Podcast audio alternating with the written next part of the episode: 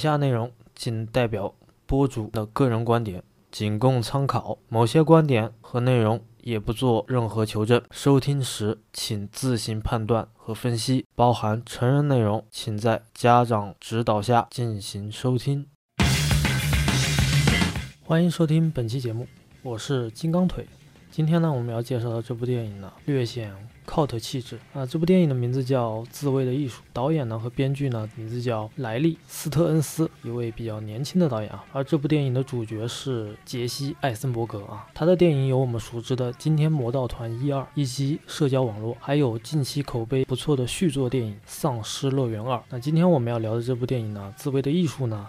也是由他来主演的啊，把一个我们现实中能联想到的一个宅男形象演得惟妙惟肖，看似呢是一个特别平常而略显懦弱的一个上班白领，在一次这个去超市购买狗粮的路途当中啊，遭遇了一伙人的袭击之后呢，走上了改变自己落基人生的故事啊。看起来这个故事很简单啊，但是我觉得这部电影不单单就讲这么简单的一个剧情，所以我今天要跟大家来主要剖析一下这部电影的剧情以及。及隐喻，以及这部电影的平常人比较看不见啊，只是图了一个爽，或者说看这个片只是图一个乐。但是呢，这部片子里面呢，我觉得不仅有讽刺啊，还有黑色啊，对，还有喜剧的元素在里面。当然，更重要的是这部电影让我们感受到了有毒的男子气概，是吗？嗯，那好吧，那接下来呢就是我的电影分析了。首先呢，这部电影很有意思。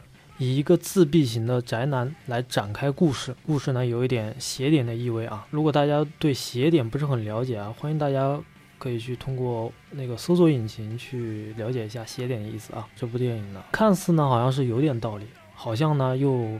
没有道理可言。那为什么我要这么说呢？电影开始呢，由 Casey 遭遇了一次袭击之后呢，他的事情呢被放上了新闻。怯弱的男人被一种嘲笑声和质疑声中激发了男主的男性荷尔蒙，也就是我们所谓称之的男性自尊心啊。很简单啊，在社会中啊，如果一个呃男人啊喜欢做女性喜爱的事情，那就很有可能会被贴上标签，比如是娘炮。或者是是不是男人这类的词语啊，会贴在某个这个男性身上？因为在男性权力主导下，一些事情啊，或者说一些行为啊，如果说你在这个正常的这个社会当中一反常态的去进行了一些跟同类的人不一样的时候，或者说，呃，同样是男性，但是男性。男性去干啊比较女性擅长的事情啊，就会被视为异类或者是怪胎。同样的道理啊，在男性主导的世界下，女性的权利也将会被剥夺。那我为什么要这么讲呢？那电影里面呢，男主进入跆拳道内，里面呢基本上是男性学员，唯独只有一位啊是女性学员。就想想在社会当中，关于职场啊，或者说关于这个工作啊，包括关于我们的生活当中，那呃对于。这个怎么讲呢？利益方面的东西吧，那是不是男性是不是占据的这个主导地位要比这个广大的女性要多呢？啊，对吧？或者说工作的这个机会啊，或者说资源是不是要比女性多呢？嗯，我们可以思考一下啊这个问题。然后我们现在把这个刚刚说的拉回到我们的电影当中来啊。而这位女性的能力呢和功夫呢，也比其他的男性学员优秀，可是呢，一直不被得到在这个群体里面的认可。那就我们得延伸一个问题，在男性权力下，一个有能力优于其他男性的女性，同样也会被视为异类的对待。那在这种规则下产生的，只会是一种不平等的状态。其实呢，这部电影呢，我自己也有也会有另一种这个解读啊。那这群在跆拳道馆里面的。学员，或者老师啊，从剧情上来讲述这帮人，其实这些人之前肯定也遭遇过跟男主一样的这些不幸的事情，甚至是被人抢劫啊、打劫啊，或者说被人侵害啊等等，那从而呢引发了他们心态的扭曲，这是一部分。但是呢，我们再把这个问题往再延伸一点的方面去考虑，以一个男性的视角来解构这个世界，这像极了我们的社会。不是吗？等级制度严格化，每一个每一个阶层压迫另一个阶层，另一个阶层在压迫下面一个阶层，这是一个非常结构型的一个社会，就跟他们跆拳道馆里面的是一样的。他们分为好多代，什么白带、黑带，什么什么带，然后这么多代就象征着这个社会里面的等级制度，对吧？这就像一个这个微缩版的小型社会模型啊。那段位呢，象征着是这个等级的制度。那跆拳道馆内的这个规则呢，又象征着这个高段位这个游戏玩家。啊，要要求每一个人绝对服从他的这个权利。那本身呢，这样的社会和游戏规则呢，就是不平等的表现。然而呢，你不得不屈服这样的制度或者是规则啊。所以呢，这部电影。怪诞和邪点的意味也就在这里，就是他敢于打破这样的规则以及不平等，就好像在告诉观众们，这些常态的规则本身没那么可怕，而在于去打破这面墙的人，他敢不敢去做打破规则的那个人。电影呢，看似是一个关于复仇的故事，其实呢，是对现实的一种讽刺的意味在里面啊。所以这部电影给我看的感觉就十分的诙谐啊，诙谐啊啊，特别。就是里面有个剧情啊，我特别能延伸出来，就像那个男主啊，他刚刚进入到这个跆拳。跆拳道馆内学习了一段期间，哎，老师给他颁发了这个黄带的，但是他的这个功夫啊，或者说能力没有达到这个黄带的能力，哎，他就觉得自信满满，觉得他自己是黄带了，就遇到谁我都不怕了，就相当于一种精神麻痹食粮，就告诉你，就像极了我们现在这个现实社会当中的成功学，就告诉你，哎，你一定行，你一定成功，你一定牛逼，然后结果发现你在现实当中就这么渺小啊，以及也象征着那个一部分人，还有个呃这个片段，就是他他的车被一个。这个一个老外，一个一个老外，就是一个很胖的老外，给蹭了那个男男主。然后男主就问他说：“哎，你是不是蹭我车了？”老外就跑他面前说：“怎么啦？我蹭你车怎么啦？啊，我觉得没有。”然后他就告诉那个老外说：“我可是跆拳道黄黄带级别的啊，你敢跟我斗？”然后那个男的说：“我要是你就没那么磨磨唧唧，就直接上来打。”他说：“你要不就动手，要不就怎么样。”然后结果被那个老外揍了一顿，然后那个男的就彻底的，就是这个自尊心崩坏了。他觉得，哎，我都告诉别人我是个黄黄带级别了，你还敢打我啊？所以说，这像不像我们网所谓的网络正义，网络的那些在网上抨击的那些波人，可能在现实当中，他们就是那种见到真人了也就不敢怎么着啊。只能在这个网络上面、虚拟上面来精神麻痹自己，觉得自己可以这个叫叫什么呢？政治正确是吧？或者说网络正义对吧？啊，都可以代表。嗯，所以这个电影邪点跟怪诞的意味就在这里，他把 现实当中很多事情都包都浓缩到这部电影里面，然后就特别有意思啊。嗯，然后呢，还有个片段就是电影开始没多久，因为杰西·艾森伯格主演的这个电影里面。他饰演了一个非常宅的宅男，以及一个特别怯懦或者懦弱的一个男人。然后他就是电影开场没多久啊，他就是有一群这个办公室的一些同事在喝着咖啡，这个吃着火锅，火锅倒没吃啊，就是在吹牛啊，就三个男的在吹牛。然后他就看到一个男的拿了一本杂志，类似于。美国的像《花花公子》那样的杂志吧，是关，反正是专门提供给男性这个群体来看的。你们从这个就是这个刊物上面就能很很能感感受到，就是在这个男性的这个权利这个主导下的这个世界，连杂志的内容都是为了取悦男性的。你想，在这个电影里面，我们的男主啊，就是把那个杂志，哎，他看到他同事的那个座位上面，哎。那个杂志没有拿走，他于是呢就偷偷的把这个杂志呢给拷贝下来。杂志的内容呢是什么呢？啊，所以说今天这期节目呢，特别提醒未成年朋友啊，你们如果还没有满十八岁，就建议不要观看了。它怪诞怪诞在于说，他把现实当中很多事情都给讽刺了一遍。嗯，就比如打个比方，这个杂志里面都是为男性提供的一些一些内容嘛，比如像是枪，枪象征着什么呢？像隐喻着攻击。带有这个男性标志的这种，呃，特点吧，对吧？嗯，枪，对吧？很直接的一个东西。然后，其次是这个杂志里面还会有一些，呃，裸体的一些内容在里面，呃，让我们想到了性，对吧？那这个又隐喻着什么呢？隐喻着男性世界当中的得到、索取以及掠夺，就是带有攻击性的这种东西，通过。手段去获取自己想要的那个那部分东西，对吧？来满足自己的这个需求，啊，无论是生理上的还是心灵上的，对吧？是像极了我们这个现在这个男性主导社会权利之下，以及狗狗又象征着什么呢？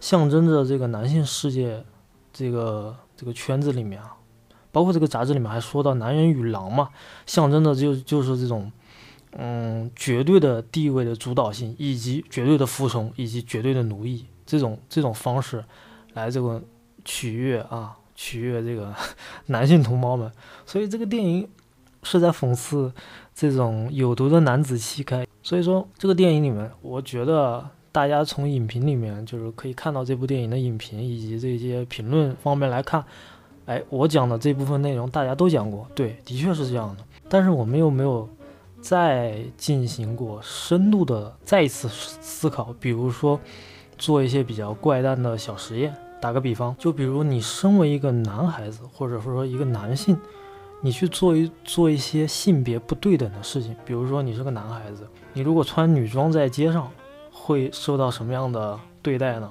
对吧？主流价值观是，你是一个男性，是绝对不可以穿女性的衣服上街的。如果你真的穿，会被别人当做娘炮、异类，甚至别人会当你是同性恋。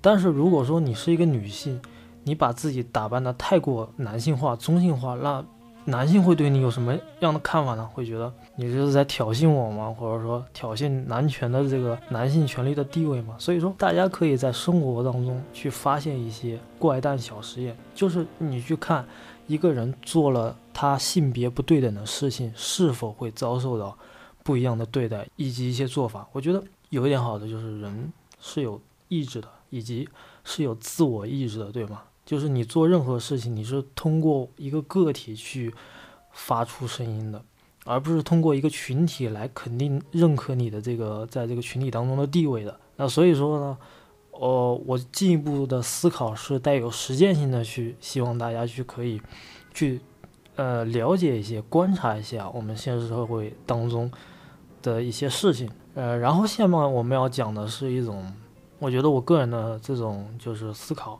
就是。关于这种平权，那为什么我没有讲女性权利呢？或者说女权呢？我觉得偏激的女权主义，或者说伪女权主义这些东西都不能称之为平权，所以说我更愿意拿平平等这件事情来对标，无论是男还是女，都有权利追求自己平等的对待。我很难想象现在的社会当中，就是一味的一些女性去讲。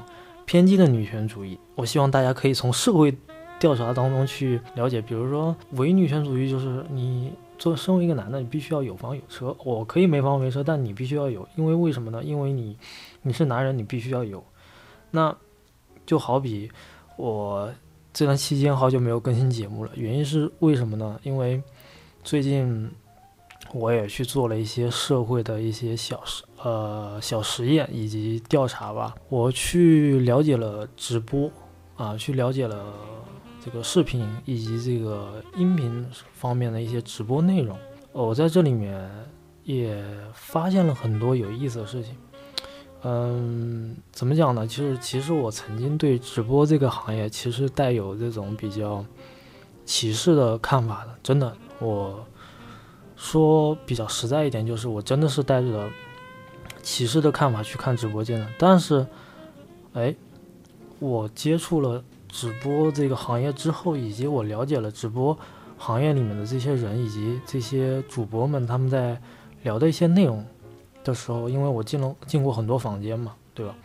那有些可能是真真的就像大众所说的这种那那那个那部分的东西，但有些真的是挺有意思的一。一群人，所以也改变了我对直播以及直播行业里面的这些主播他们所从事的这件事情是否有意义，或者说是否要需要得到得到更多的人的认可，我觉得大可不必，因为每个人都是在做每个人自己，所以这也是我嗯这段期间进入直播间之后认识的一些人以及一些朋友当中，我所能体会到的一些心得。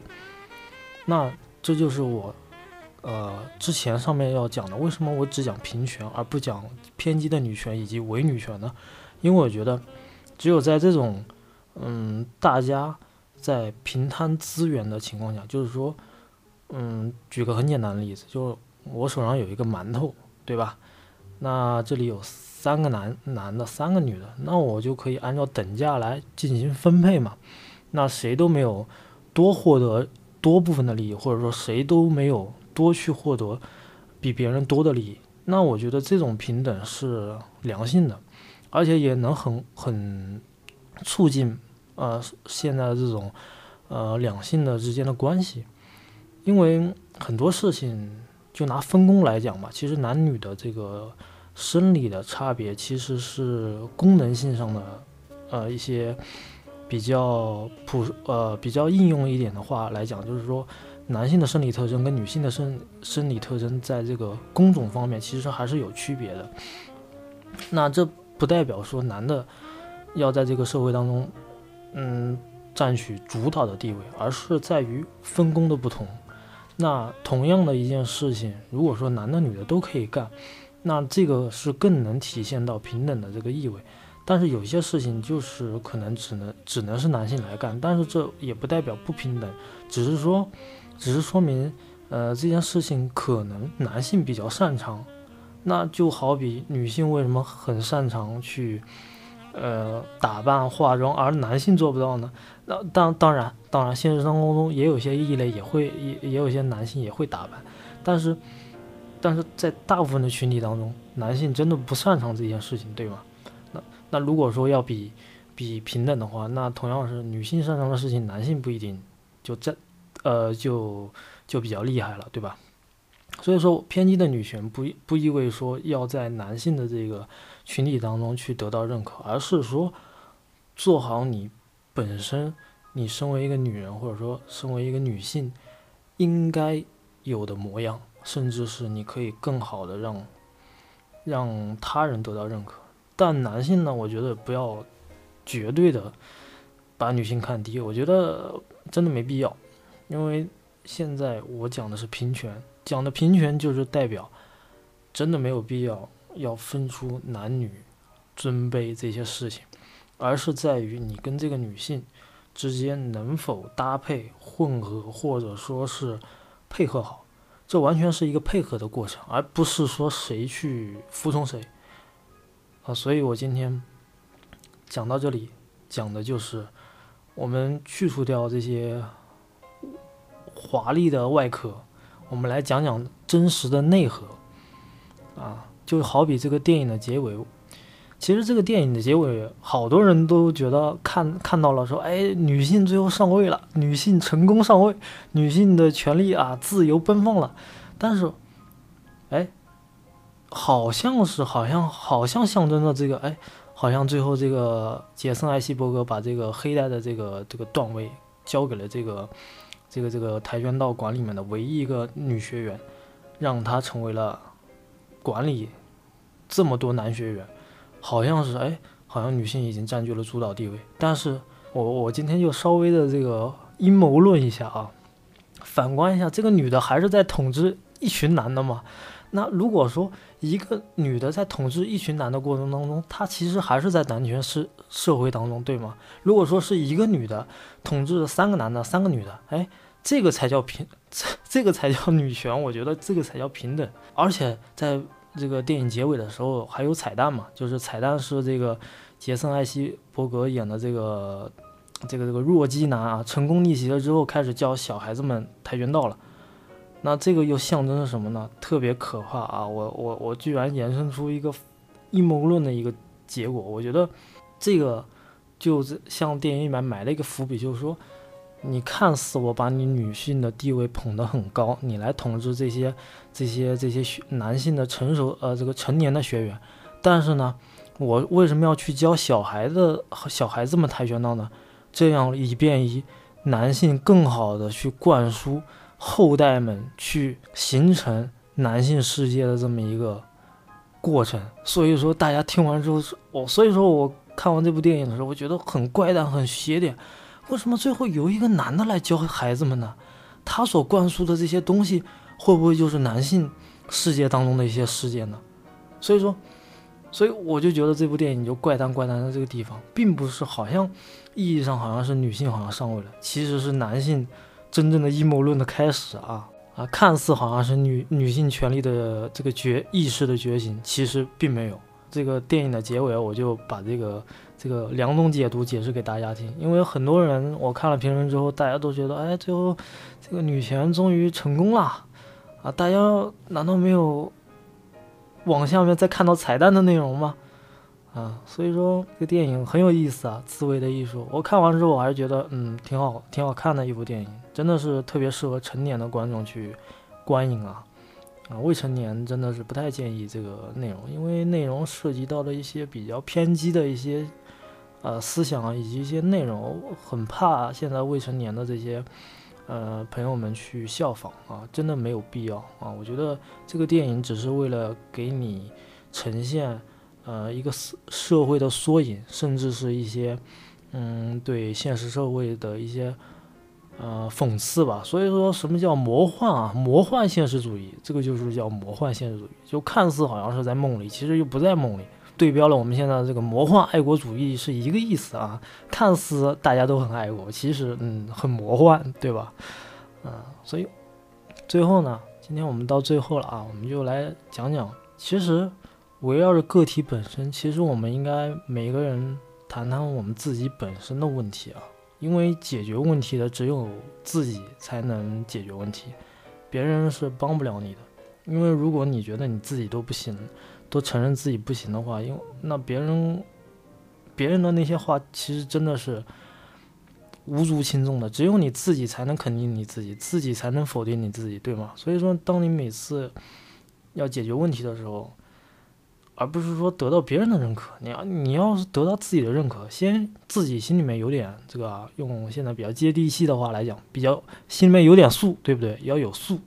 啊，第二个呢，大家要学会保护自己，无论是在这个社会当中，你遭遇到了什么样的不公的待遇，啊，就是说遭遇一些不平等，都会有，都会有，不无论是男的女的都会有啊，因为现在这种。这种资本极端的这个制度下啊，资本是大量的敛财，对吧？所以说我们大家要学会保护自己啊，而不是带，而而不是在某种环境下具有攻击性。我觉得攻击真的没有必要，因为现在社会现实问题很多嘛。然后大家首先要学会保护自自己，自我警惕。第二个是，嗯。不带有攻击性的去评判别人嘛？我觉得这都是比较友善的行为啊。然后我看完这部自卫的这个艺术之后，我觉得这个电影里面反正挺耐人寻味的啊，所以我看了两遍啊。我觉得我再多看几遍，甚至我我我可能会看出其他不一样的一些内容啊。而且这个电影呢，好像是今年七月份就在美国上映了啊，国内肯定是上不了，对吧？就连小丑都。都上不了，你就别说这部电影了，这部电影更不可能，对不对？最近我也知道大家都在看这个这个院线的电影《少年的你》啊，听说很不错啊，我还没有去看。啊，《双子杀手》我是看了，但是呢，很不幸，呃，那期节目呢本来邀请到一位嘉宾啊，由于这个这位嘉宾呢，神秘的嘉宾呢，因为工作的缘故啊，没能如约的一起来录制节目，但是我们这个《双子杀手》的内容呢。嗯，后期的话一定会补给大家啊，也希望大家可以多多关注有个头 FM，Interesting FM 啊啊！如果我们的听众里面有老外的话啊，就可以听到我们这个节目的这个英文名了，是吗？嗯。然后今天我们其实就大概的把这个自卫的艺术聊一聊。其实电影里面还有很多内容啊，就嗯，我目前我因为能想到的也就这么多，呃，还有很多内容呢，就有待。就是我今天这个把这个内容推送到公众号里面，然后大家通过公众号看完我这个叙述以及这个描述之后，哎，大家有兴趣的话就可以拿过来看一看，对不对？找找资源啊，甚至是大家，我也欢迎大家可以在公众号下方留言，我可以把资源留给大家，然后大家就可以啊去找找找资源去看啊。我我其实我我也挺荣幸的，因为周末嘛，在家可以看这个。因为电视是四 K 高清的嘛，然后连上我的这个苹果电脑之后，就是跟电视机能互动了，然后看的就是高清版的，哎，我觉得这个观影效果还是蛮好的。虽然不去电影院，当然在家也能体体验到观影的这个感受啊，在家一个人。看一部非常有意思的电影啊，很好。然后今天我们节目就聊到这里，那也欢迎大家了解我们本期的节目内容。那自卫的艺术，拜拜。